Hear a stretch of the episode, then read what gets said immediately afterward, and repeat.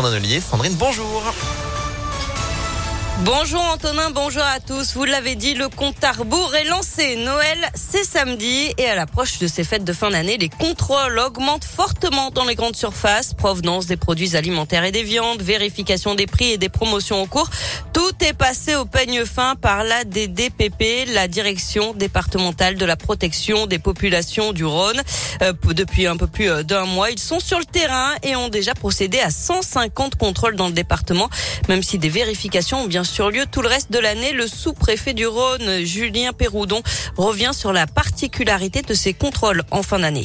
Sur la fin de l'année, la DDPP, les services de l'État vont procéder à 400, 500 contrôles spécifiquement sur les produits euh, liés aux, fêtes de, fin d'année, euh, les cadeaux, les repas des réveillons, les vacances. Donc tout ça fait augmenter la consommation et en parallèle, ben, nous on doit augmenter les contrôles qu'on fait. Donc euh, il y a des contrôles qui se font tourner, beaucoup de contrôles sur cette période-là, sur des contrôles plus spécifiques. On va contrôler les supermarchés, les commerces, les restaurants, les marchés de Noël particulièrement. On est là pour garantir aux consommateurs que quel que soit le produit qu'il achète, quelles que soient les annonces qu'on lui fait, on est dans une conformité que ce qu'ils achètent, ce qu'ils consomment est légal, réglementé et sûr. L'opération de contrôle des fêtes de fin d'année se poursuit même après les fêtes jusqu'à la mi-janvier.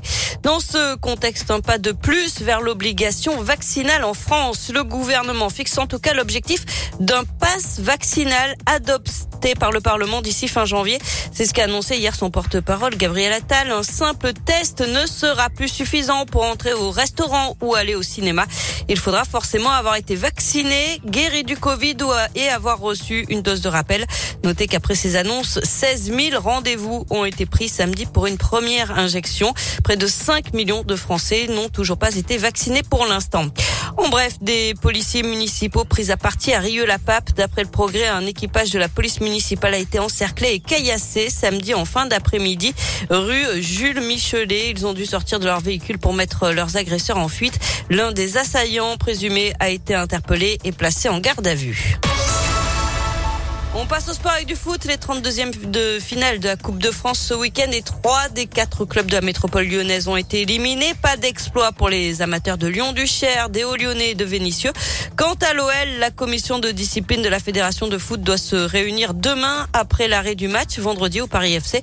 Des incidents ont de nouveau éclaté en tribune. La commission de discipline pourrait donner le match gagné aux Parisiens.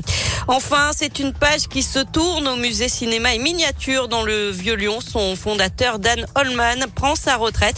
L'artiste va se consacrer à sa passion, les miniatures sur son temps libre. En 15 ans, il avait réussi à faire connaître son musée à travers le monde et à faire venir à Lyon des objets cultes du 7e art, euh, comme la reine alien, le parapluie de Mary Poppins ou encore l'armure de Robocop. Il a vendu le musée à un réalisateur suisse, Julien Dumont. du coup, on est d'accord